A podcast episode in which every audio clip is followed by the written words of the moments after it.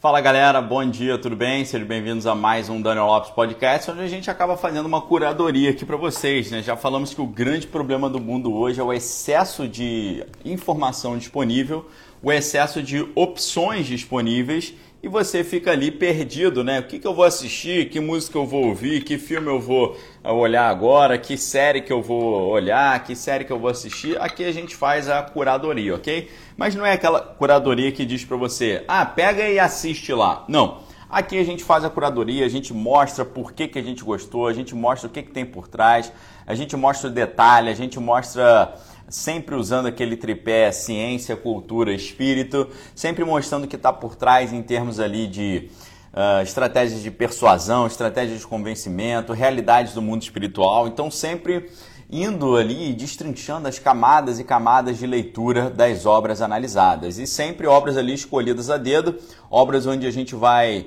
mostrar ali os elementos que tornam essa obra uma obra digna de uma análise assim mais aprofundada e também sempre mostrando para vocês o que é uh, o, que, o que é o, o qual é o critério ou quais são os critérios que tornam uma obra seja um livro seja uma série seja um filme dignos de uma, uma atmosfera artística, né? Aqueles que são dignos de você dizer isso sim é uma obra de arte, né? Ensinando vocês aqui como subir nessa, nessa jornada do conhecimento, né? Na jornada do leitor, crescendo ali como pessoa, crescendo culturalmente, crescendo conceitualmente, tornando a sua a, a sua mente cada vez mais protegida, ok? Valdeci aí falando que está muito impressionado com o livro do Partido das Sombras ao Governo Clandestino, que é o livro que a gente é, o segundo livro né, do Clube de Leitura Daniel Lopes, a gente hoje tem a última aula sobre ele, né? A última aula vai ser liberada hoje à noite.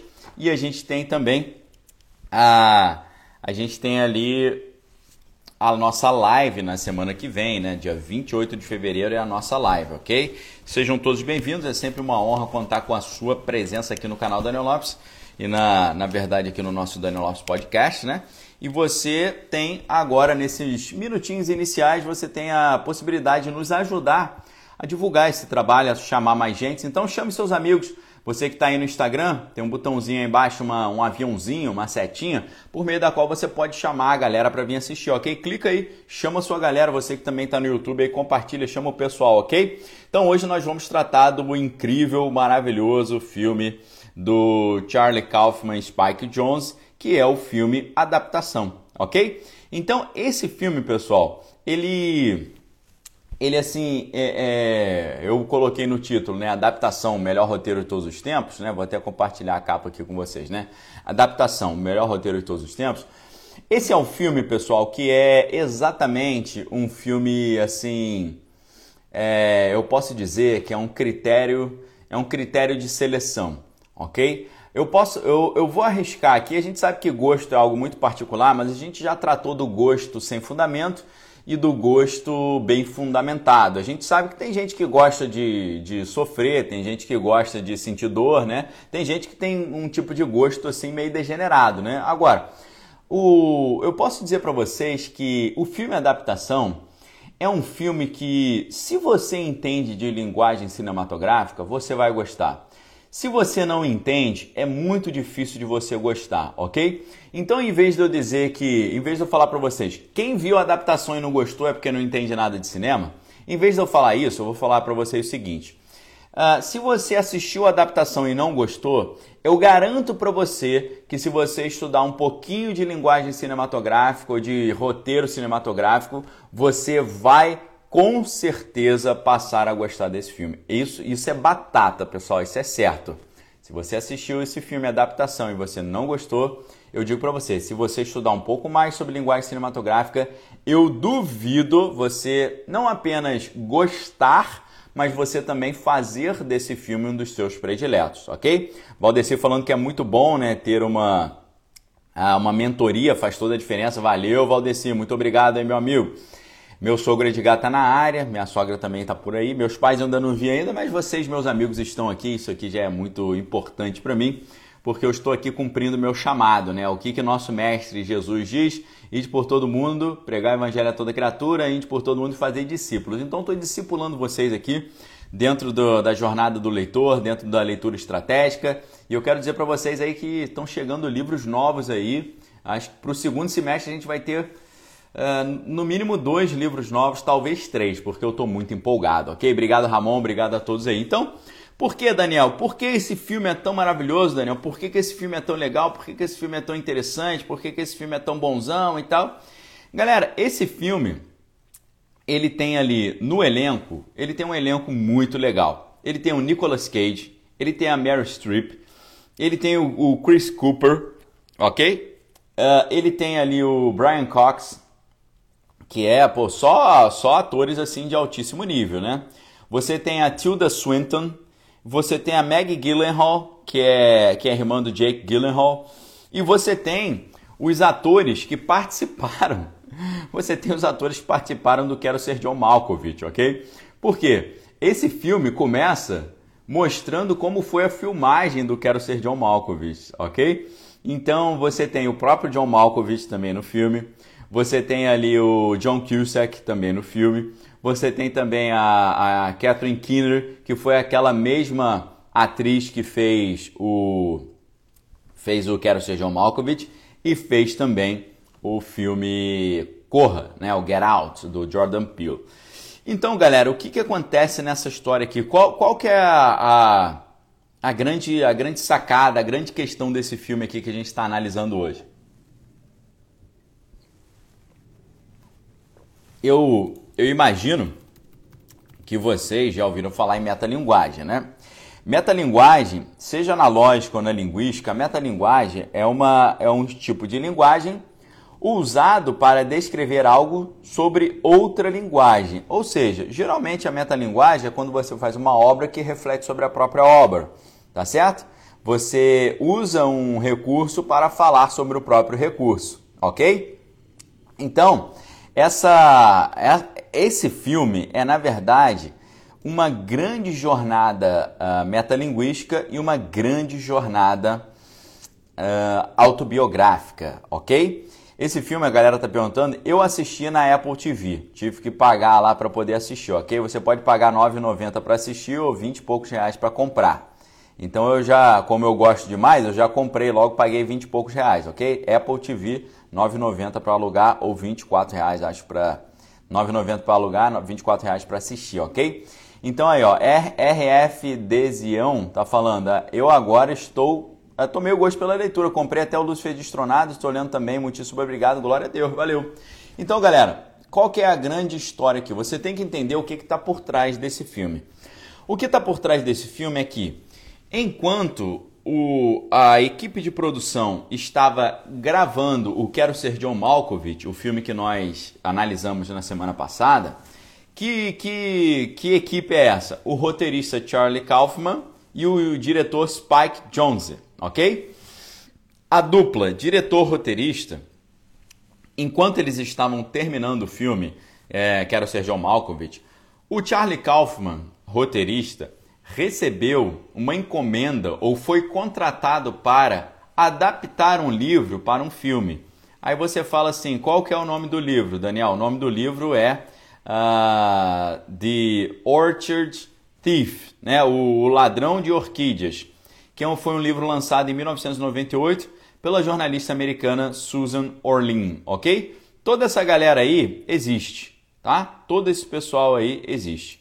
Então, Nesse livro, o que, que ela vai tratar? Ela fez, uma, ela, ela fez um livro falando sobre a prisão em 1994 de um horticultor chamado John LaRoche né, e de um grupo de seminoles. O que, que é seminoles? Seminoles é um povo nativo americano da Flórida, ok? Os seminoles são os, os nativos americanos da Flórida, tá? Então, uh, o, esse pessoal acabou indo para o Chilindró por é, extrair orquídeas raras numa reserva lá na Flórida. Então, essa mulher, que é uma jornalista do, do, do, New Yorker, ela fez esse livro e pediram para o Charlie Kaufman adaptar este livro para um filme. Só que o que, que aconteceu? O Charlie Kaufman, ele simplesmente não conseguiu fazer o trabalho.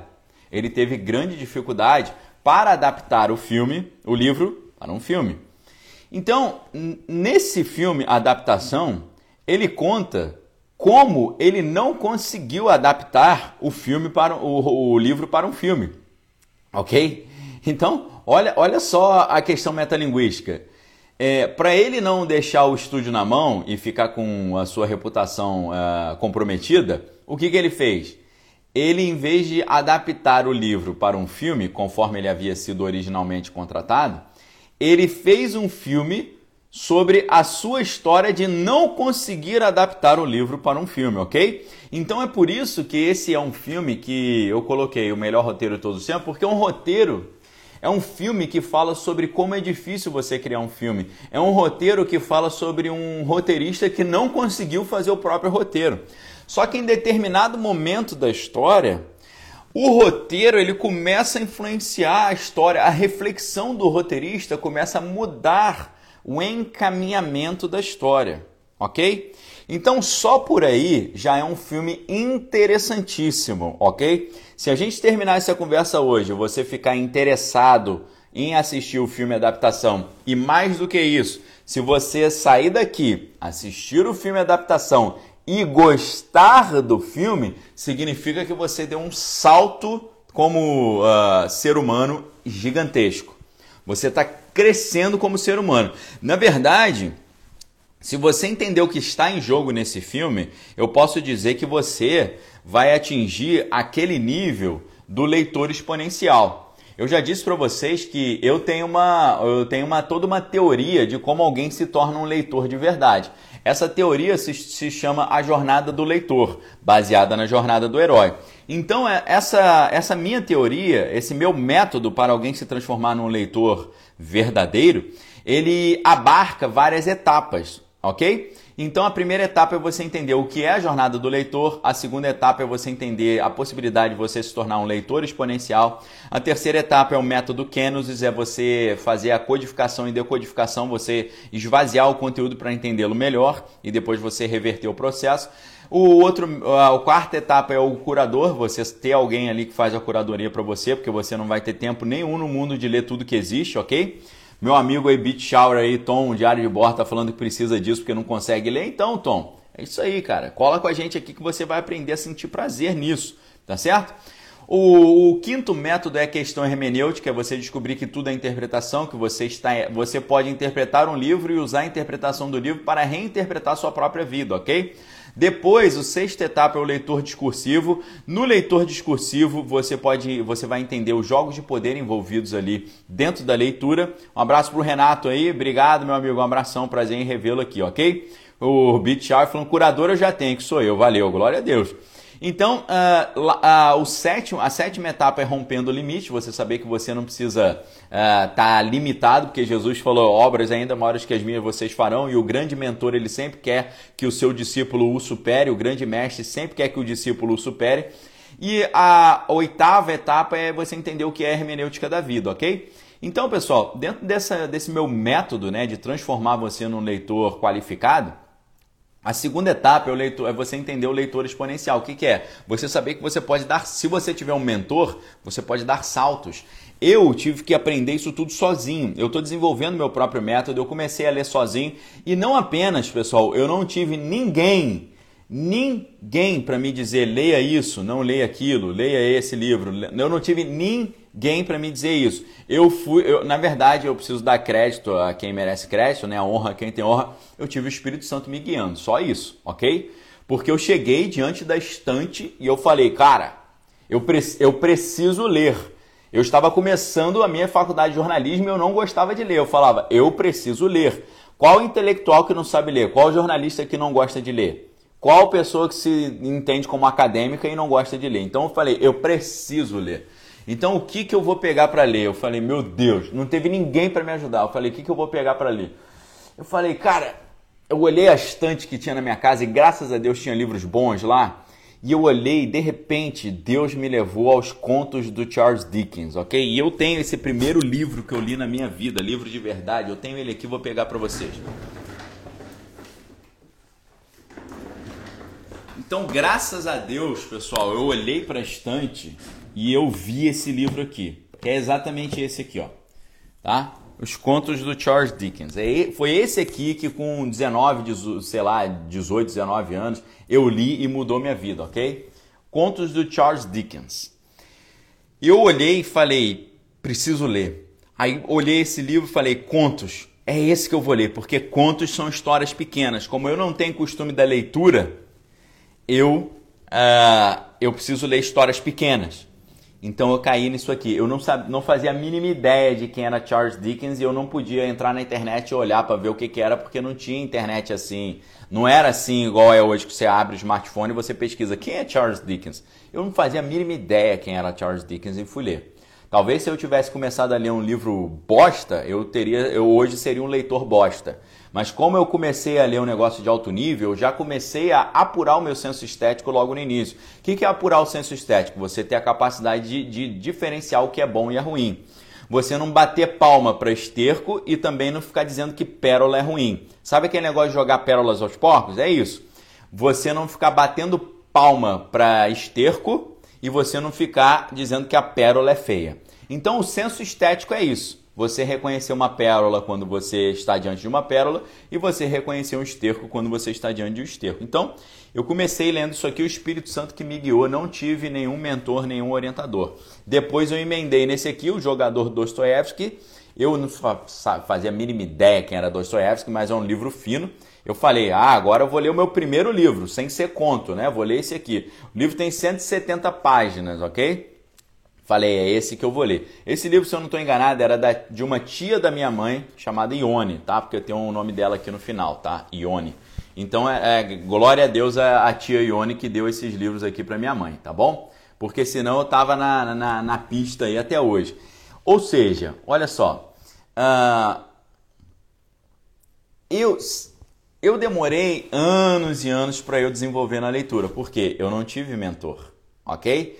Você tendo um mentor, você se transforma num leitor exponencial. O que, que significa o leitor exponencial? Você não evolui é, em progressão aritmética, você evolui em progressão geométrica, você evolui exponencialmente, geometricamente, ok, pessoal? E o que eu estou dizendo aqui para vocês é o seguinte: olhando uh, o filme de hoje a partir da ótica da jornada do leitor, se você sair dessa live aqui hoje com vontade de ver o filme e se você assistir esse filme e gostar, você deu um salto na sua jornada como leitor. Você deu um salto conceitual. Você deu um salto no seu nível de senso estético. Você vai deixar de ser um retardatário estético para se transformar num leitor exponencial. Ok, querido? Você vai dar saltos e saltos e saltos, você vai crescendo. Tá certo? É como, se, é como uma criança que crescesse um metro em um ano. Você fala, meu Deus, essa criança, você está com, você tá com 10 anos com o tamanho de adulto. É isso, é um negócio assim exponencial, entendeu? É, é um crescimento inacreditável. Esse filme, ele é capaz de dar esse salto, ok? Esse filme é capaz de você fazer você crescer um metro em um mês, em como estatura de leitor. Você consegue, você consegue crescer um metro, dois metros em um único mês. Por quê? Esse é um filme que ele vai te ensinar linguagem cinematográfica, teoria do cinema, construção do roteiro cinematográfico, metalinguagem, a, a, a drama do, do, do, drama criativo do, do grande artista, ok? Vai te ensinar isso tudo. Vai te ensinar isso tudo. É um negócio assim maravilhoso. É um negócio incrível, ok? Obrigado a galera que está compartilhando, né? Que começou a ler. Obrigado, tá? Então, pessoal, eu estou dizendo para vocês, eu comecei a ler de verdade bem tarde. Eu comecei a ler de verdade, já tinha 19, 18, 19 anos que eu comecei a ler. Ah, amigos meus já liam em inglês, já liam em francês, já liam em alemão. E eu estava ali e não conseguia ler. E eu já, eu já tinha capacidade de ler inglês, eu não sabia, eu demorei muito para começar a ler inglês, ok? E aí vai mais uma dica para vocês. Outro dia eu estava ouvindo um cara falando aí no, uh, no YouTube, né? Na verdade, é o cara é o Ed Mota, né? O Ed Mota estava falando assim: quando eu pergunto para a pessoa quais idiomas a pessoa fala, eu não considero o inglês, porque ele falou: inglês para mim não é idioma, inglês para mim é obrigação. Ok, pessoal? Uma dica para você: você quer ser um leitor exponencial? Você não pode depender de ler apenas em português. Inglês não é segunda língua, e inglês é pré-requisito, tá certo? Então ele fala, ah, quais línguas você fala? O cara fala inglês, francês, ele falou, não, inglês eu não conto. Fala as outras. Eu falo francês, ah, então você fala duas línguas, francês e italiano. Ok, inglês não conta. E infelizmente, pessoal, é assim, tá? Porque a maioria daquilo que é bom mesmo, a maioria daquilo que é novo, que está saindo, não tem em português. Não tem demora para chegar aqui. Então, inglês é pré-requisito, tá certo? Inglês é igual língua materna, tem que já. A gente nem conta, já tem que saber, tá bom? Então, vai essa dica para você. Se você conseguir se interessar por assistir o adaptação e se você conseguir assistir e gostar, você cresceu dois metros em um dia, ok? Você cresceu dois metros em um único dia. E é por isso que o nome do filme é Adaptação. Só que as curiosidades desse filme não param por aí. Uma vez que, quando você vai olhar a ficha técnica do filme, preste muita atenção. Quando você vai olhar a ficha técnica do filme, está ali dirigido por Spike Jonze. Roteiro de Charlie Kaufman. Charlie Kaufman hoje a gente já sabe, tá certo? Hoje a gente já sabe. Charlie Kaufman é quem? O roteirista do o roteirista do Quero Ser John Malkovich. Ó, o pessoal tá falando que inglês é língua chata, né? Língua chata não, tá? Inglês é uma língua maravilhosa. Eu não acho nem um pouco técnica, ok? Não, não se esqueça que inglês foi a língua utilizada pelo maior escritor, maior poeta, maior dramaturgo de, que já existiu na história da humanidade, que foi o Shakespeare, ok? Se você quer ver como a língua inglesa não é nem um pouco técnica, ela é completamente é, bela e, e magnífica, leia o Shakespeare no original entendendo o que, que você está lendo, ok? Então olha só, presta atenção pessoal. Quando você vai ver a ficha técnica do filme, está escrito dirigido por Spike Jonze. Roteiro de Charlie Kaufman e Donald Kaufman. Aí você fala assim, quem é Donald Kaufman? Charlie Kaufman eu sei quem é, ok? Charlie Kaufman é o cara que fez o, o Quero Ser John Malkovich, Brilha Eternamente Sem Lembrança. Agora, quem é Donald Kaufman? Sabe o que, eu digo para vocês? Donald Kaufman não existe. Donald Kaufman não existe. É uma pessoa que o Charlie Kaufman inventou, tá certo? É, é um personagem fictício criado nessa história. Aí você fala, Daniel, por que, que o Charlie Kaufman decidiu criar um outro roteirista fictício que seria o seu suposto irmão gêmeo. Sabe por quê? Aí você tem que ver entrevistas com o Charlie Kaufman explicando isso. O Charlie Kaufman, ele disse que ele muitos anos trabalhou como roteirista. Só que ele sempre trabalhava a quatro mãos. Ele tinha costume de trabalhar sempre em dupla. Ele trabalhava com outro roteirista ajudando.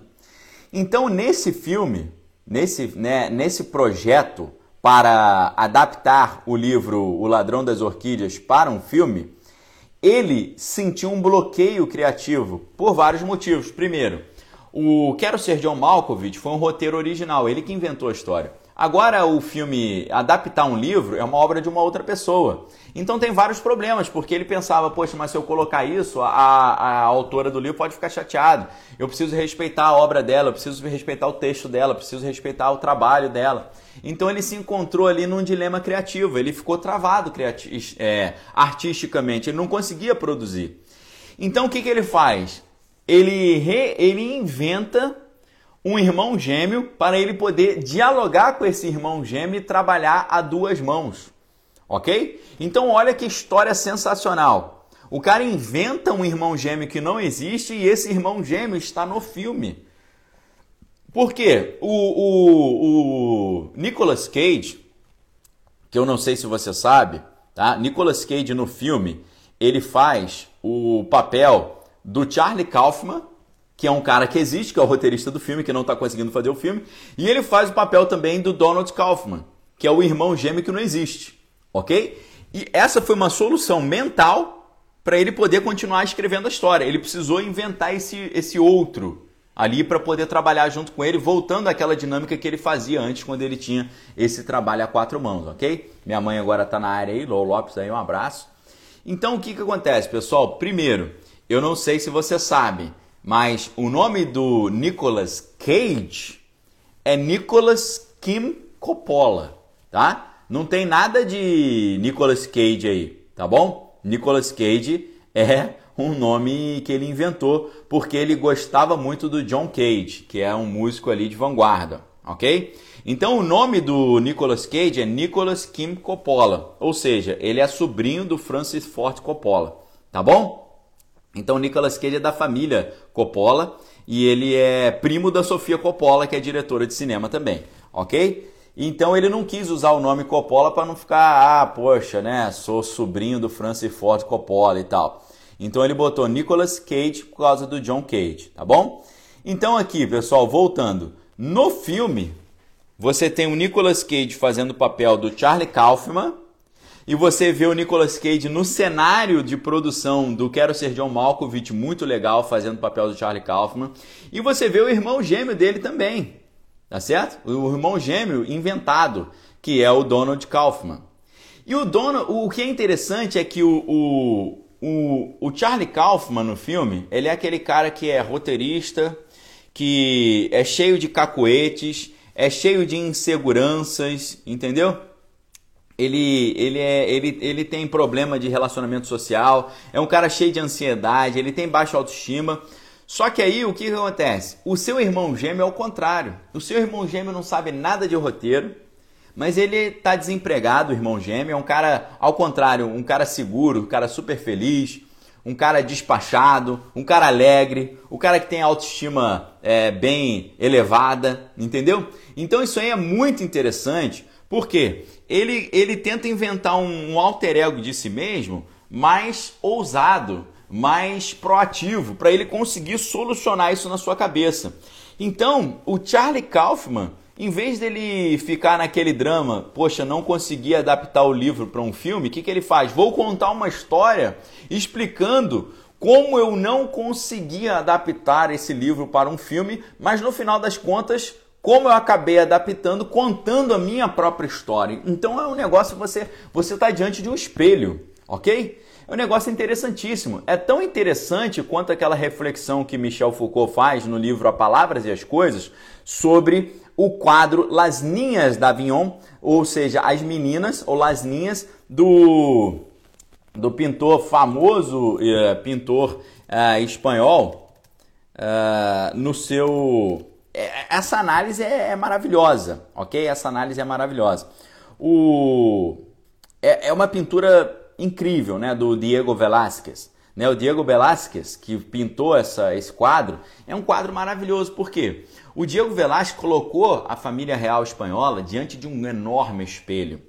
E atrás dele tinha outro espelho. Então ele pinta o que ele está vendo no espelho. Então ele pinta a si mesmo no espelho. Ele pinta a si mesmo no espelho, ele pinta as meninas no espelho, ele pinta a própria tela que ele está pintando no quadro. Isso é incrível, tá? Porque o que, que ele faz? Ele coloca um enorme espelho na frente dele, coloca toda ali a família real e coloca um, um, espelho pequeno lá no fundo. E aí você vê que a, a, o rei e a rainha não aparecem no, no primeiro plano, aparecem lá atrás, no espelho pequeno. O que aparece na frente é o próprio Diego Velázquez e as meninas. E o que ele pinta, ele pinta ele mesmo pintando a tela.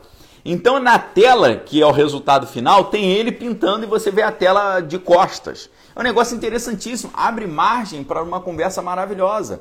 E é claro que o Michel Foucault, quando escreve o livro Le Mot et les Choses, As Palavras e as Coisas, ele está dizendo que esse quadro é uma representação de uma mudança de era. Uma mudança de era porque o, o a monarquia está se enfraquecendo, está passando ali, está passando a época da, do período clássico para o período moderno, ou seja, o ancien regime, o antigo regime das monarquias europeias está passando e agora está vindo as repúblicas e tal. Então, ele diz que esse quadro do Diego Velázquez é um quadro que representa essa mudança de era, ou aquilo que o, o Michel Foucault vai chamar primeiramente de episteme, que é o, como se fosse uma Weltanschauung, uma visão de mundo de uma época, um Zeitgeist, um, um espírito de tempo, mas na verdade a episteme são, é o quadro de valores que cria sentido para o pensamento de uma época. Então ele vai dizer que Uh, o quadro Las Linhas da, é, do, do, Diego Velázquez está mostrando a passagem de uma episteme para outra. Qual, qual passagem? A passagem da episteme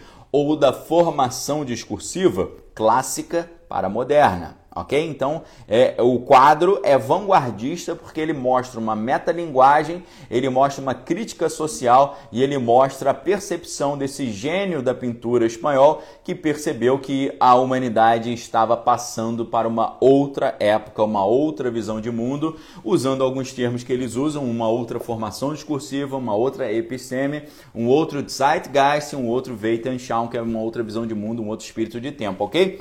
Então a gente pode até fazer uma comparação da proposta estética do filme adaptação com o quadro Las Ninhas do Diego Velázquez, ok? É sensacional essa reflexão, inclusive o meu livro As Palavras e as Coisas está bem ali em cima. Deixa eu pegar ele para vocês. Valdeci tá aí, né, Valdeci? Aquele cantinho ali em cima onde eu vou mexer agora é a parte de filosofia e a parte do, do Foucault, Deleuze, essa galera, ok? Então tá aqui, ó. É esse livro aqui, ó. Esse livro eu usei de base para a minha monografia na Faculdade de Jornalismo, no curso de jornalismo da Universidade Federal do Rio de Janeiro. E acho que só, né? No meu mestrado eu não cheguei, acho que eu não cheguei a usar não, tá bom? Então, As Palavras e as Coisas do Michel Foucault. Sensacional, sensacional o livro, sensacional, ok? Então vamos lá, presta atenção. Ah, já deu, eu acho que já deu para começar a se interessar pelo filme, não já? Já deu para começar a se interessar pelo filme. Então o que, que acontece? O o filme ele vai mostrar o quê? O Charlie Kaufman travado, não conseguindo escrever o, o roteiro, e o irmão dele falando: "Ah, eu acho que eu vou seguir, acho que eu vou seguir o seu caminho, vou começar, vou começar a escrever roteiro". E aí o que, que acontece? O irmão começa a ter umas ideias assim de filme meio pop, né? Meio, meio, ah, um cara que tem múltipla personalidade, não sei o quê, né? Um thriller psicológico. Então assim ele fala, cara, isso aí é muito clichê, não sei o que. O que acontece? O irmão dele, que é meio bobinho, que não tem noção de nada, começa a progredir. Começa a fazer vários cursos de roteiros e faz curso de roteiro com um roteirista que existe, que é o Robert McKee. Só que o, o Robert McKee ele não está no filme, porque precisava de um negócio mais assim, uh, mais uh, elaborado, né? Então você, você vai ver ali, quem faz o, o papel do Robert McKee é o, é o Brian Cox, ok? Brian Cox é né, um grande é, na história, né, entrou, entrou para a história do teatro, né, representando várias peças de Shakespeare e tal. Então, um ator assim veterano de altíssimo nível, Brian Cox. Então, o Brian Cox faz o papel do Robert McKee, que é o, o, o guru do roteiro. Então, o irmão dele, que é meio bobinho e não entende nada, começa a fazer esses cursos e começa a progredir, faz um roteiro, começa a fazer sucesso e tal enquanto o Charlie Kaufman está ali travado. E ele chega ao ponto de falar com o irmão: olha só, poxa, me ajuda então, tá certo? Eu preciso da sua ajuda. Ele fala: cara, vai fazer aula com o Robert McKee. E ele vai fazer a aula e pede ajuda para o Robert McKee. O Robert McKee dá a solução para ele. Ele fala: cara, não importa o que você faz no filme, o final tem que ser surpreendente. Se você fizer um final surpreendente, você vai fisgar a galera, ok? Então, assim, é, é, é muito interessante essa ideia, porque quê? Depois que no filme, adaptação, ele conversa com o Robert McKee, ele começa a aplicar na própria história o que o cara está falando para ele. Ok? Então isso é muito interessante. Como é que é a história? Né? O Charlie Kaufman, voltando, é, seguindo uma, uma linha cronológica do filme. O Charlie Kaufman ele é um cara que não quer fazer roteiro estereotipado. Ele falou, poxa, eu, eu quero adaptar esse livro, mas eu não queria fazer um negócio hollywoodiano, né? Que tem início, meio e fim, que termina tudo bem, que fica tudo legal no final. Eu não quero fazer um filme assim. E por isso ele entra naquele drama, naquele, naquele drama total ali criativo. Né? Então ele quer garantir que o seu roteiro seja uma adaptação fiel ao livro, mas ele passa a sentir que o livro não tem uma narrativa utilizável. E ele começa a ter a percepção que esse livro é impossível de ser transformado num filme né? O que faz ele ficar numa situação muito séria de bloqueio de escritor. E aí, o que acontece? Os prazos começam a estourar, o prazo com a Columbia Pictures, que foi a empresa que, que fez, né, que produziu o filme. O filme depois foi distribuído pela Sony, né? Ah, e ele começa a ficar desesperado ali para escrever esse roteiro, né? Então, ele o que, que ele faz? Ele viaja para Nova York para tentar conversar com a própria autora do livro, que é a Susan Orlean. Né? Então ele tenta ir lá no, na, na, na sede do New Yorker para tentar conversar com ela. Só que ele é muito tímido e ele não tem coragem para chegar lá para conversar com ela. Né? Então chegando lá, ele, uh, ele fala assim: Poxa, acho que eu não vou fazer, né? E não consigo, né? Agora, o, nesse momento, ele descobre que o roteiro do irmão dele, que deu o nome de The Tree, né? The Tree porque era a história de um cara que tinha uh, três personalidades paralelas, né? E ele vai descobrir que o roteiro dele não sai e o roteiro do irmão está sendo vendido por mais de um milhão de dólares. Ele fala, cara, o que está acontecendo, né? Então, o, o que, que o Charlie Kaufman faz? O irmão fala, cara, você está em Nova York? Vai ter um seminário aí do Robert McKee. já falei, Robert McKee é um cara que existe, assim como Sid Field é um dos grandes mentores do roteiro cinematográfico, mas não é o próprio Robert McKee que faz o papel, é o Brian Cox, que é um ator, ok? Então ele vai ao seminário desse cara e pede conselhos para ele, tá certo?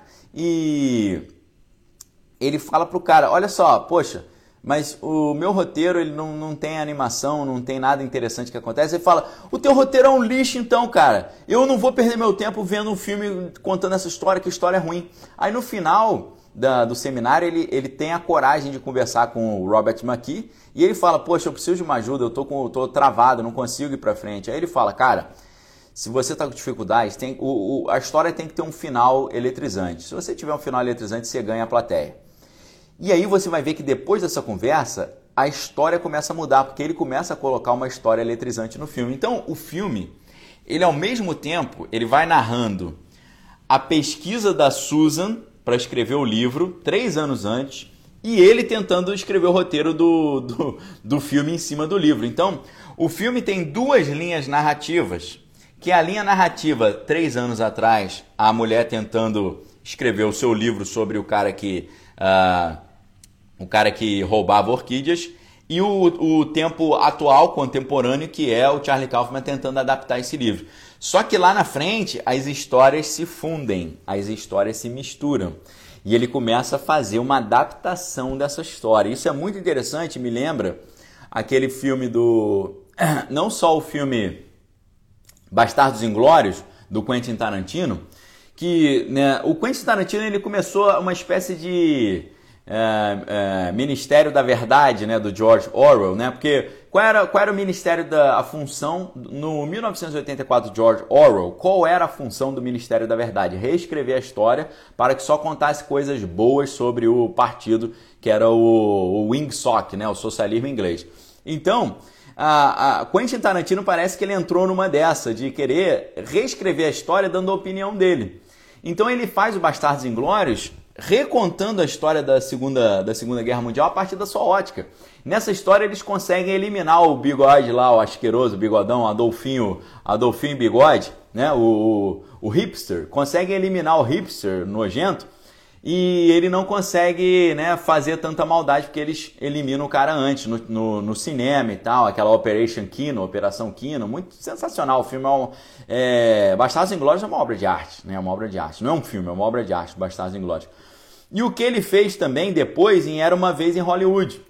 Depois o Tarantino refaz esse negócio de reinterpretar a história quando ele muda a situação da história do Mason, né? O Mason que tirou a vida da Sharon Tate, que era esposa lá do Roman Polanski. Ele, ele muda a história de forma que o Mason não consegue fazer o que ele queria e os seus discípulos lá, os asquerosinhos lá da sua, do seu culto, não conseguiam fazer ali, tá certo?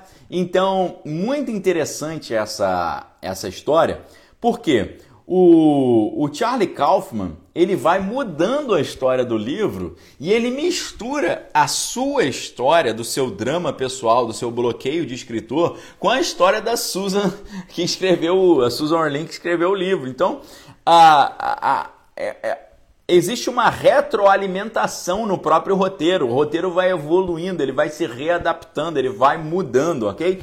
E aí você vai ver, pessoal, um negócio que a gente fica um pouco triste o filme ele teve um orçamento de 19 milhões, ok? Eles gastaram 19 milhões de dólares para fazer o filme. E o filme teve uma bilheteria de 32 milhões, ou seja, muito pouco. Muito pouco. foi muito bom, porque o filme não ficou no negativo, não ficou no prejuízo. Mas o filme só lucrou aqui cerca de 13 milhões de dólares, ok? Era para esse ser o filme mais aclamado da história. Era para esse ser o filme mais assistido da história, para quem gosta de cinema. Você perguntar, aí pessoal, quem gosta de cinema? Quem gosta de cinema, quem gosta de ver filmes, todo mundo no planeta Terra que gosta de ver filmes teria que ver esse filme e falar: esse filme é o filme que tem o melhor roteiro da história da humanidade, ok? Então, galera, o que é interessantíssimo aqui é você ver que esse filme é uma é uma é como se fosse uma homenagem ao cinema. Esse filme ele conta a história do cinema. Esse filme ele conta realmente a história do cinema porque o filme conta uma parte da, da própria história, ok?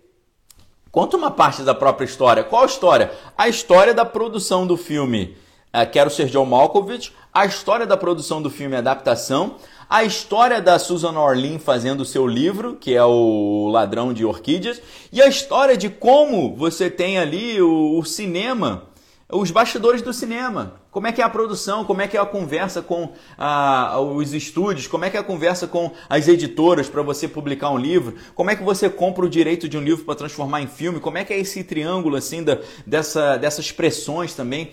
E o que é muito interessante nessa história, que você vai ver ah, de onde também o Charlie Kaufman Uh, ele tirou essa ideia de ter um, de inventar um irmão gêmeo para fazer isso. Por quê, pessoal? Se eu perguntar para vocês aí, qual, uh, qual um dos melhores filmes da história do cinema? Fala aí, pessoal. Melhor filme da história do cinema. É claro que todo mundo vai dizer, é, quem, quem conhece a história do cinema vai dizer que é Cidadão Kane do Orson Welles. Mas além disso, fala aí para mim, pessoal. Tirando o Cidadão Kane, fala para mim, qual é assim o filme mais expressivo da história do cinema? Me diz aí. Me diz aí, quando você vai pensar assim, qual o, maior filme da história, o filme mais famoso, o filme que mais marcou a época? Fala pra mim aí, pessoal, eu quero ouvir vocês. É um filme antigo, é década de 40, ok? Deixa eu só pegar minha, minha sandália aqui, só um minutinho. Fala pra mim aí, galera, qual é o maior filme aí da história aí? O... o... Estatisticamente, sabe que muitas pessoas vão dizer, estatisticamente, eu estou esperando vocês falarem, mas tem um delay aqui, tá certo? Tem um delay. Então esse delay é muito chato, que eu falo, eu tenho que esperar muito para vocês falarem, tá bom? Então, o que, que o pessoal vai dizer, né? Meu sogro está falando poderoso chefão. Mas tem o vento levou, beleza? Mas tem um filme que é considerado por muitos o maior filme assim todos os tempos, junto com o Orson Welles. Sabe qual é? Junto com o Cidadão Kane? Casablanca. Tá certo, pessoal? Vocês não concordam que Casablanca, vou, vou perguntar aqui para vocês, vocês não concordam comigo que Casablanca é um filme, assim, considerado dos mais expressivos da história do cinema? Não é? Não é considerado Casablanca? Então, o que, que acontece? Na conversa do Charlie Kaufman com Robert McKee, o que, que o Robert McKee fala? É, o, o Charlie Kaufman ele fala assim: Poxa, eu tenho um irmão gêmeo. Na, na verdade, o que o Robert McKee, ele vira pro Charlie Kaufman e fala: "Eu te conheço, não te conheço?" Aí o Charlie Kaufman fala: "Não, você conhece meu irmão, eu tenho um irmão gêmeo que estudou com você." Aí o, o Robert McKee ele fala: "Ah, você tem um irmão gêmeo que também é roteirista? Muito legal, Casablanca." Aí ele fala assim, Casablanca? Aí o, o Robert McKee fala assim, Casablanca foi escrito pelo Philip Epstein e Julius Epstein. E ele fala, Julius Epstein e Philip Epstein eram irmãos gêmeos. Ou seja, de onde o Charlie Kaufman tira essa ideia de ter um irmão gêmeo? Do Casablanca. E no Casablanca era, é considerado um dos. O, o, o, o Robert McKee fala Casablanca é o maior roteiro de todos os tempos. Por quê? Casablanca também tem um final surpreendente. E aí, o que, que ele fala? Ah, legal essa história de irmãos gêmeos, roteiristas. Julius Epstein e Philip Epstein, ok? Então ele tira do Casablanca essa história. Olha que legal. Olha o, as conexões. Olha que interessante. Ok, pessoal? Então o que, que acontece? Ele chama, ele chama o seu irmão, que é o Donald Kaufman, o cara que não existe, ele fala, cara, vem para Nova York me ajudar nesse roteiro. E aí, o que, que o irmão faz? O irmão é despachado. O irmão é um cara que não tem vergonha, não tem cacuete, tem autoestima lá em cima. Então o irmão gêmeo, o que, que o irmão gêmeo faz? Faz tudo que o, o Charlie não faz. O Charlie queria conversar com a Susan Orlean, mas o, ele não tinha coragem. Então o irmão que vai conversar com ela. E o irmão vai e volta e fala: essa mulher tá mentindo. Ela falou tudo bonitinho, tá tudo errado. Essa mulher tá escondendo alguma coisa. Tem alguma coisa sinistra aí acontecendo. A gente precisa ir lá na Flórida ver o que está rolando lá, porque essa mulher está envolvida em alguma coisa errada. Ou seja, a partir dessa parte do filme para frente, o filme muda. Porque o Charlie Kaufman decidiu encaixar alguns elementos do cinema hollywoodiano no seu filme. Quais elementos? Mistério, questão policial, questão de crime oculto acontecendo, questão de suspense, questão de tiroteio, questão de perseguição é, perseguição de carros. Então o, ele decide encaixar isso no filme para dar um grande desfecho ao filme. E aí ele gera um suspense. Então esse filme, ah, quando a gente vai estudar a teoria do roteiro cinematográfico, segundo a ótica do. não do Robert McKee, mas segundo a ótica do. Ah, do outro cidadão lá, né, que eu esqueci, Sid Field. Quando você vai estudar a teoria do roteiro cinematográfico do Sid Field, o Sid Field ele diz o seguinte: você tem que dividir o roteiro a, sua história em três partes. Primeira parte, segunda parte, terceira parte. Você tem que dividir a sua história em três partes. Para isso, você tem que ter um corte 1 e corte 2. Você tem que cortar a história em dois lugares. Você pega assim um, você pega assim uma faquinha e corta no primeiro terço e corta ali uh, no, no, você divide em três, divide em três. Então você tem parte 1, parte 2, parte 3. A, o que faz a passagem da parte 1 do filme para a parte 2 é um negócio chamado plot point 1. Plot point é o que? É o primeiro gancho que fisga o leitor. Então o plot point 1, ele acontece na passagem da primeira primeiro terço do filme para o segundo terço. Qual que é esse plot point aí? O plot point é quando o irmão de o irmão dele começa a querer mexer com o roteiro e ele começa a se encontrar nesse bloqueio, tá certo? É esse primeiro plot point. O plot point 2, que vai passar o segundo terço do filme para o terceiro terço, o plot point 2 é quando o, o Charlie Kaufman ele decide fazer esse curso com o Robert McKee e ele decide dar um grande final para o seu filme e ele decide trazer elementos do cinema hollywoodiano, hollywoodiano pastiche, mais tosco, para dentro do seu filme. Quais elementos que eu falei vocês? Suspense, a questão policial, o mistério, a perseguição, o tiroteio, né? o cinema hollywoodiano tradicional. Ou seja, o plot point 2 é quando o filme muda completamente. Ele incorpora o filme hollywoodiano dentro de um filme conceitual. Entenderam a ideia? Você quando assiste esse filme, você entende claramente os plot points e é muito interessante porque o filme vai se retroalimentando. Ele vai mudando, ele vai mudando o, no filme, né, o personagem do Charlie Kaufman que é estrelado pelo Nicolas Cage, ele vai mudando a sua ideia do que deveria ser um bom filme e conforme ele vai mudando a sua ideia, o próprio filme vai mudando, ele vai se retroalimentando. É um negócio muito interessante, interessantíssimo. Então, nesse terço final do filme, tem ação, tem corre-corre, tem tiroteio. É um negócio interessantíssimo, ok? E, e há, há uma, um grande finale ali, como ele havia recebido essa dica, não só do Robert McKee, mas usando como referência o grande roteiro do Casablanca. Então, pessoal, eu digo para vocês aqui agora, dentro do que isso que eu falei para vocês, é possível alguém que gosta de cinema de verdade não gostar desse filme? É possível alguém que gosta de Casablanca, que gosta de cinema, que gosta de Poderoso Chefão, porque Poderoso Chefão é do Francis Ford Coppola e o Nicolas King Coppola é o Nicolas Cage, está no filme também. Então é impossível você amar cinema, amar a, eh, a narratologia. O que é narratologia? Contar histórias. Tá certo? É possível você amar a contagem de histórias e não amar esse filme? Deixa eu pegar, eu tenho uma sessão aqui só de cinema, só de roteiro cinematográfico. Olha só. É possível isso, pessoal? É possível você amar cinema e não gostar disso? Não é possível. É totalmente impossível, ok? É totalmente impossível. Não tem como isso acontecer. Não tem como isso acontecer. É impossível, certo? Vou pegar aqui para vocês, ó. Olha só. Eu não achei todos os livros, tá? Porque eles estão separados por cores também. Aqui, ó. Jean-Claude Carrière, A Linguagem Secreta do Cinema. Sensacional. Jean-Claude Carrière tem um filme sensacional com a Nicole Kidman. E eu preciso até, eu vou anotar para a gente falar sobre esse filme aqui, tá? Jean-Claude Carrière. Olha esse outro aqui também do Jean-Claude Carrière. Prática do, do roteiro é, cinematográfico. Olha, prática do roteiro cinematográfico. Olha que legal. Uh, Ricardo Piglia, aqui é sobre uh, narratologia, sobre contos. É, é, sensacional, é sensacional, tá? Ele vai falar nesse livro aqui ele é teórico da literatura e ele traz 11 textos ali refletindo sobre ah, ah, aspectos centrais da literatura moderna. Ele vai falar sobre Borges, mas ele também vai falar sobre ah, Edgar Allan Poe, James Joyce, Franz Kafka e por aí vai. Então ele reflete sobre como as histórias são construídas, formas breves. Interessantíssimo esse livro. Olha esse aqui do Kevin Scott. Uh, lições de roteiristas. Roteiristas falam sobre seus filmes mais importantes. Sensacional, ok? Olha esse guia do New York Times, maravilhoso, maravilhoso. Olha só, esse aqui eu ganhei de presente do falecido Mário Jacques.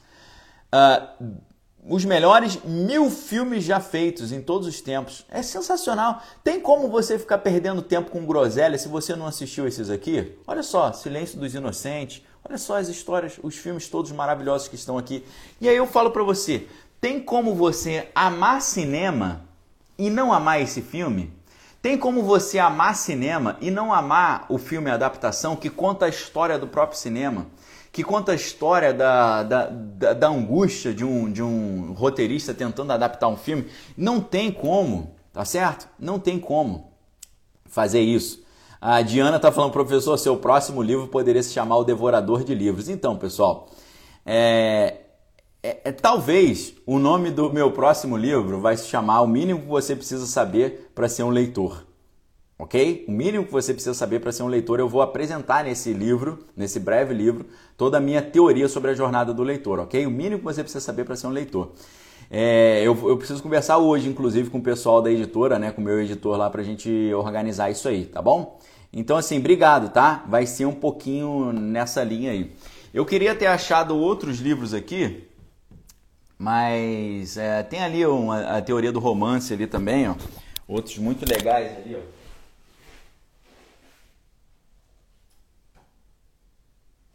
Vou pegar aqui para vocês aqui, só um segundinho.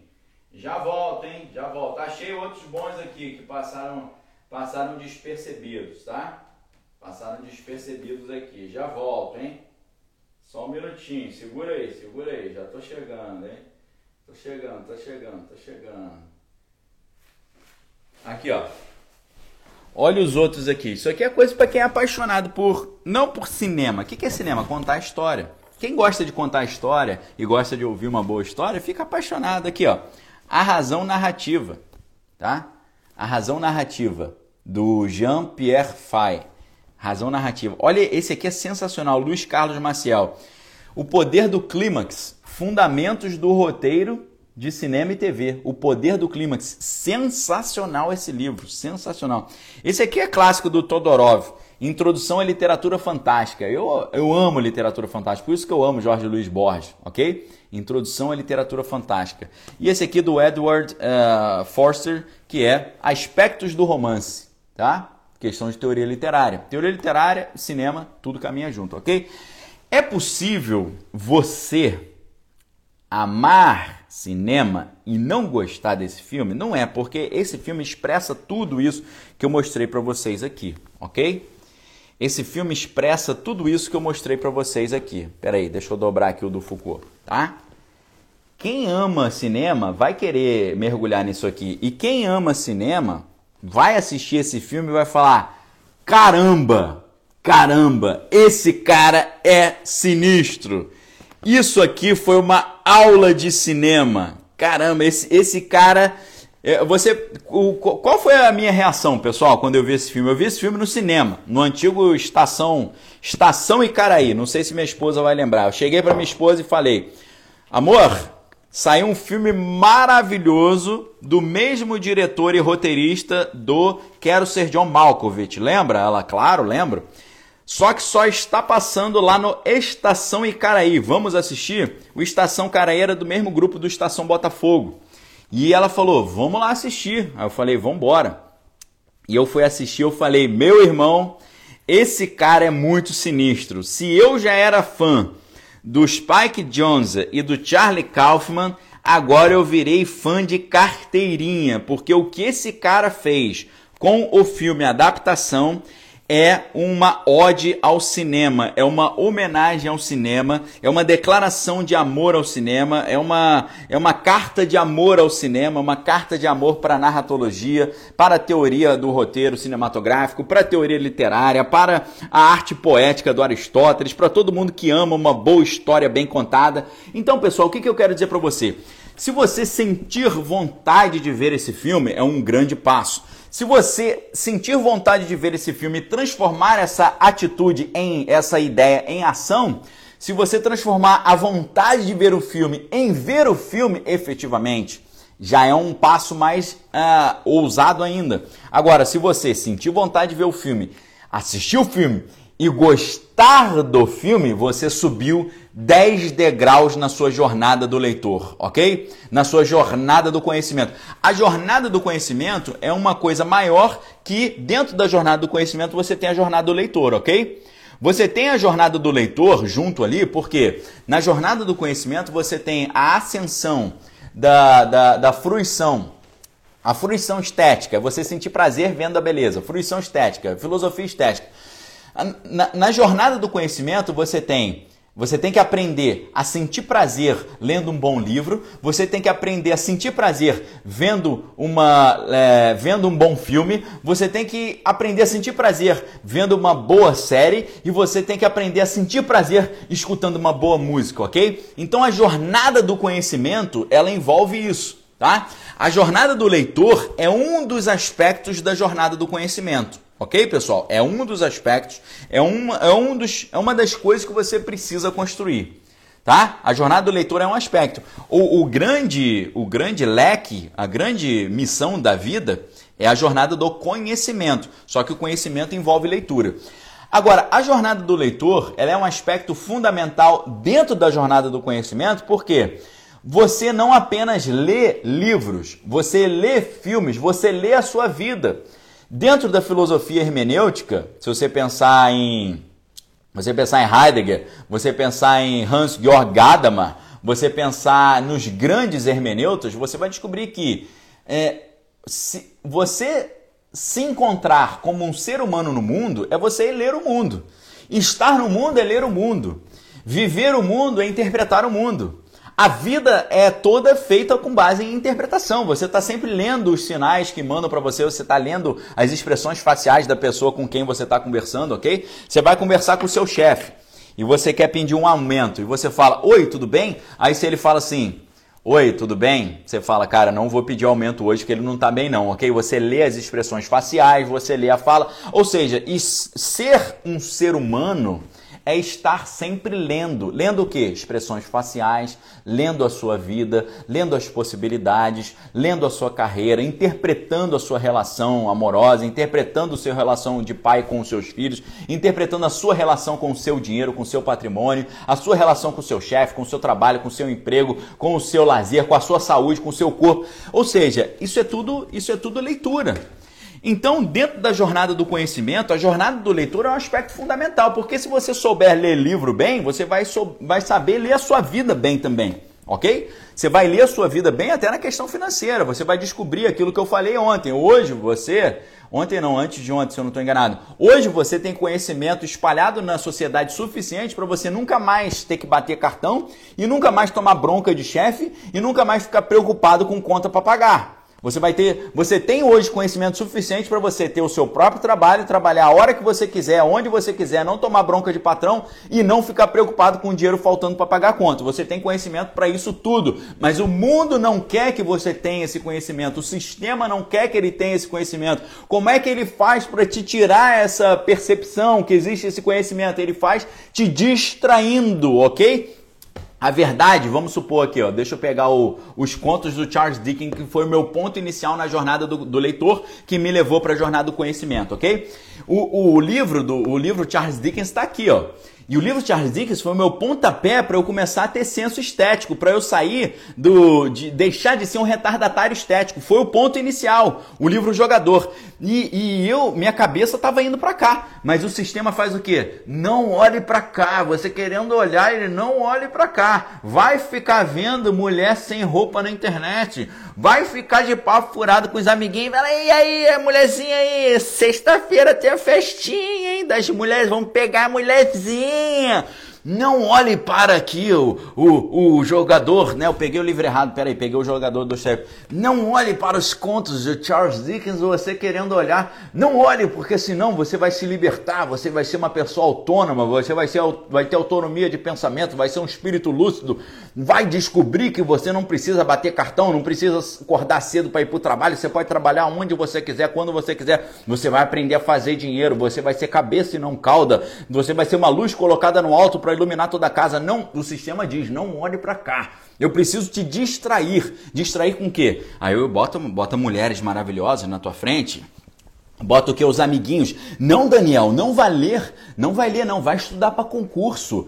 Vai estudar para concurso. Vai fazer uma prova. Melhor coisa que é você tem que estudar. Você tem que ser funcionário público. Vai fazer concurso. E tá o Daniel aqui querendo ler o troço e o pessoal, não, não leia, senão você vai se libertar. Você vai ter pensamentos próprios. Você não vai ser mais uma massa de manobra do sistema. Não faça isso, não faça. Não assista o adaptação, senão você vai entender a magia do cinema. Isso vai abrir a sua mente.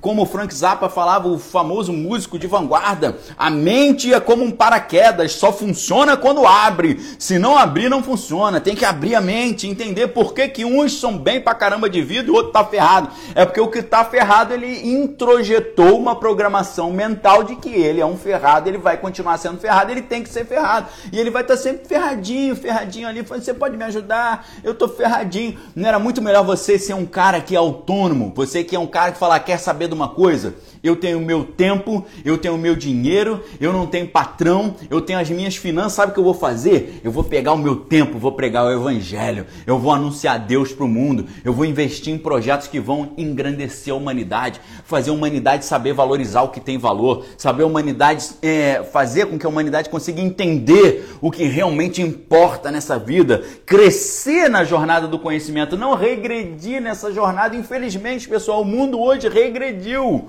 O mundo hoje regrediu. Antigamente as pessoas escutavam música de qualidade, antigamente as pessoas liam livros de qualidade. Está sendo feita uma desconstrução do mundo. É por isso que você tem uma filosofia chamada filosofia da desconstrução, que é o desconstrutivismo. O pessoal quer desconstruir tudo que foi construído, tudo de bom que foi construído, ok? Então eles estão desconstruindo. Hoje ninguém quer saber de Shakespeare, hoje ninguém quer saber de Machado de Assis, ninguém quer saber de Dostoiévski, ninguém quer saber de Thomas Mann. Hoje o pessoal quer. Eu vou, eu vou falar coisas é, anacrônicas para não criticar ninguém, porque eu não quero criticar ninguém. Hoje o cara quer saber o quê? O dançando lambada, e dançando lambada. A coisa mais legal que tem é eu ficar fortão, para eu ficar bonitão, gostosão e pegar quantas número maior de mulheres que eu puder e eu vou ficar assim, eu vou, eu vou me mostrar, eu sou bonzão, olha como é que eu sou gostoso, eu vou passar o dia inteiro na academia, eu vou pra praia, vou ficar gostosão. Totalmente alienado, totalmente alienado. Completamente alienado. Eu, se, se, o cara for o gostosão autônomo, pô, tem um senso estético, tá ótimo. Eu quero ser um gostosão autônomo também. Eu quero ser. Agora, o que, que eles precisam fazer? Diversionismo. Você está quase olhando ali para o que realmente importa. Eles falam: não, não olhe, olha para a menina rebolando ali, ó. E você chega para um jovem. De um lado você tem Charles Dickens, do outro você tem uma bunda rebolando. O cara vai ficar para qual lado que eu vou? Para qual lado que eu vou? Se ele for para esse lado aqui, ele se liberta, ele toma a pílula vermelha e sai da Matrix. Se ele for para esse lado aqui, meu irmão, é pílula azul, alienação total. Cada vez mais as pessoas estão mais alienadas, cara. Como eu falei para vocês, eu cheguei pro meu amigo e falei, cara, quando a gente tinha 15 anos, a gente escutava o que? Raimundos, a gente escutava Guns N' Roses. Agora eu tô escutando jazz instrumental. Olha só que legal. O cara, eu não gosto dessas músicas não, saiu correndo. O cara não quer progredir, as pessoas ficam retardatárias estéticas. Não seja um retardatário estético. O que é o retardatário estético? É o cara que assiste o adaptação e fala, filme bosta. Aí eu, falo, aí eu pergunto, será que o Charlie Kaufman que é uma bosta ou esse cara que é uma bosta? Ok? E, mas como é que é? Álvaro tá lembrando, dancinha do TikTok, exatamente. O TikTok, ele poderia estar tá te, assim, em 30 segundos te ensinar. Quer, quer não, não tomar nunca mais bronca de patrão? Toma. Entendeu? Quer ser um cara autônomo? Toma. Entendeu? Quer ser uma pessoa que escolhe o destino da sua vida? 30 segundos. Pílulas ali de libertação. Pou, pou, pou, pou, pou, pou. Não, mas é pílula só de quê? De alienação. A sedução. A sedução pelo quê? Pelo desejo. A sedução pelo desejo. Ó, oh, meu Deus, eu preciso satisfazer os meus desejos. Quer ver um livro que critica isso? Exatamente esse aqui, ó. Libido dominante. Liberação sexual e controle político. O que, que é isso? Nós vamos dominar as pessoas pelo desejo, ok? Nós vamos dominar as pessoas pelo desejo. Eu vou contar uma história que é contada no início desse livro aqui, pra gente encerrar, para você entender o que eu tô falando aqui. Isso aqui é coisa séria. Isso aqui é o futuro da sua vida, tá, pessoal? Eu já me libertei, só que eu tive que me libertar sozinho. Ninguém me ajudou. Você tem um mentor. Eu estou te ajudando a você desprogramar a sua mente, ok? Tem a programação mental e tem a desprogramação mental. É, a, a, a desconstrução da sociedade envolve uma programação mental. Agora, a reconstrução da sociedade envolve uma desprogramação mental.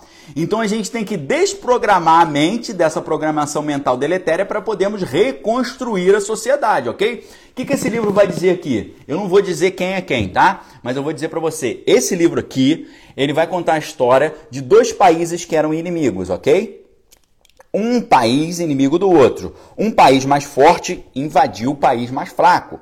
E esse país mais fraco, a população falou: saiam daqui, nós não gostamos de vocês, vão embora, a gente não quer vocês aqui. Sabe o que, que o país dominante fez? O país dominante falou: peraí, deixa eu, deixa eu dar um presente para vocês. Sabe o que, que eles fizeram com esse outro país? Eles começaram a liberar gratuitamente na televisão filmes obscenos filmes da, opa, das mulherzinhas, ok? Nós estamos falando de países que têm ali uma filosofia moral muito rígida. São países que condenam esse tipo de prática de você assistir filmes de obscenidades, ok? Filmes de explícitos.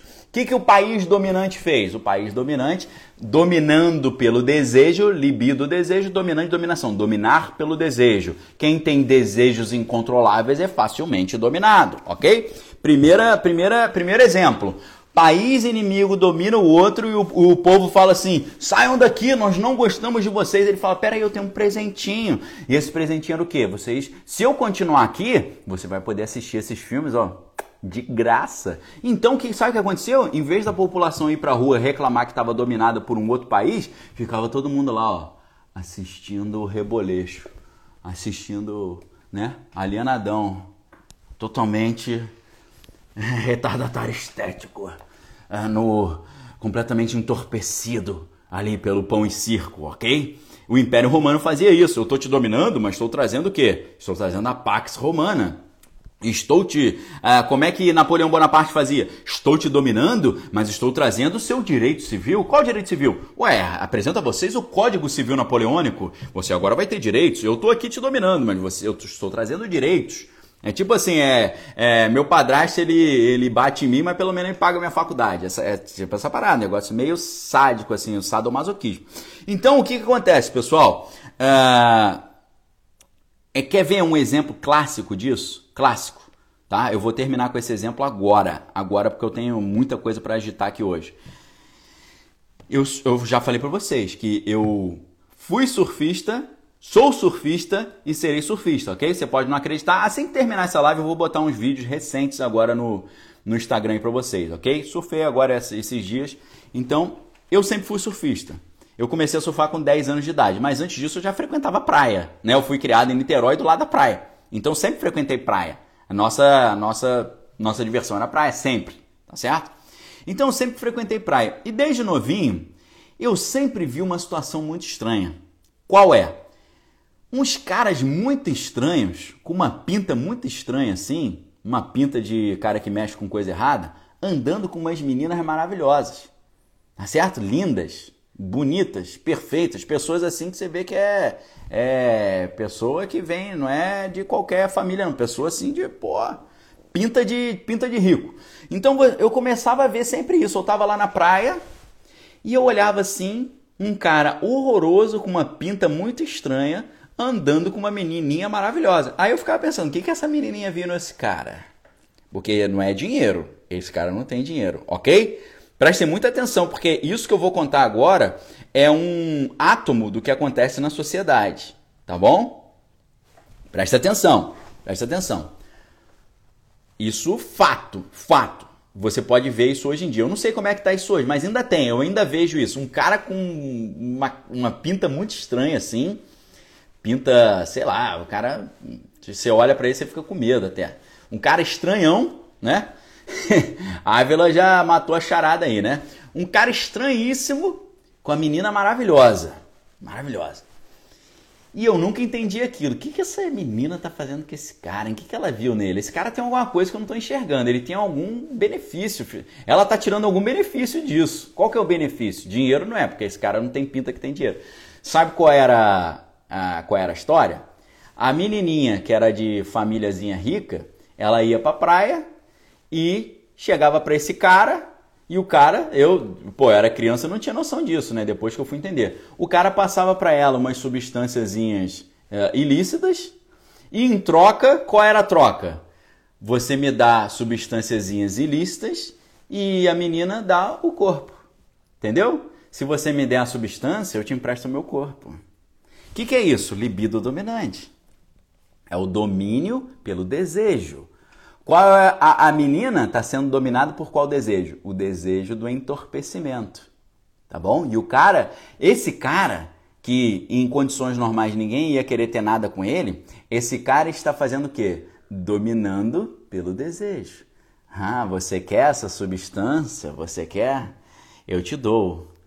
Mas se para eu te dar, você tem que me dar outra coisa em troca.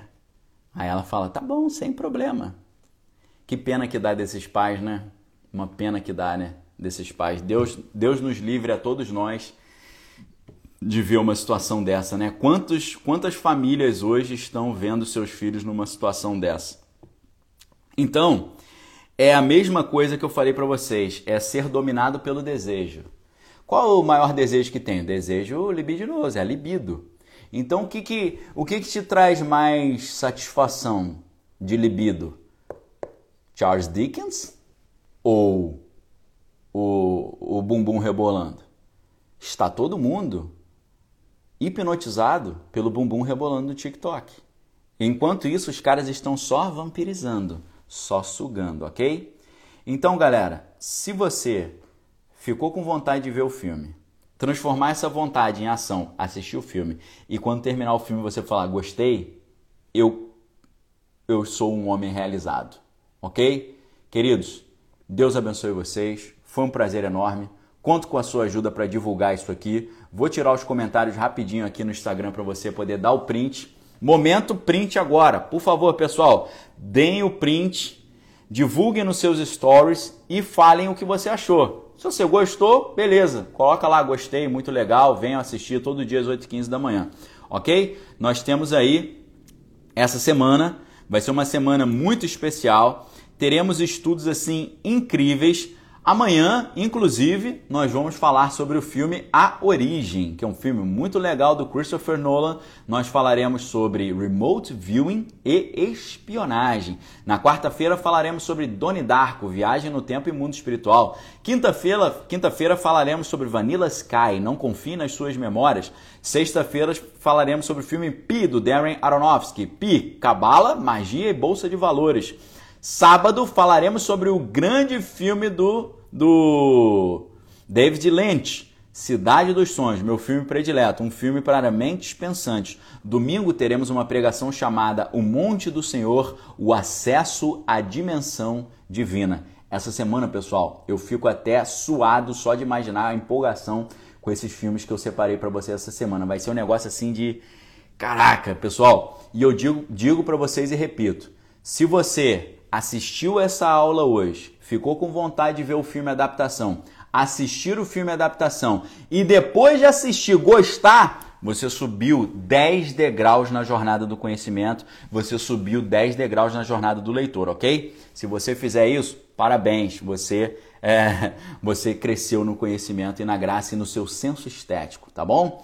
Daqui a pouco eu vou colocar aqui imagens minhas surfando, para quem não acredita que eu, que eu surfo, vídeos recentes, ok? E vou colocar também o link do link do Spotify para todos vocês nos seguirem no Spotify, ok? Que a graça do Senhor Jesus, o amor de Deus, as consolações do Espírito Santo estejam com cada um de vós, não só hoje, mas para todo sempre. Tenha uma semana abençoada e já soltei vídeo importantíssimo no meu canal no YouTube.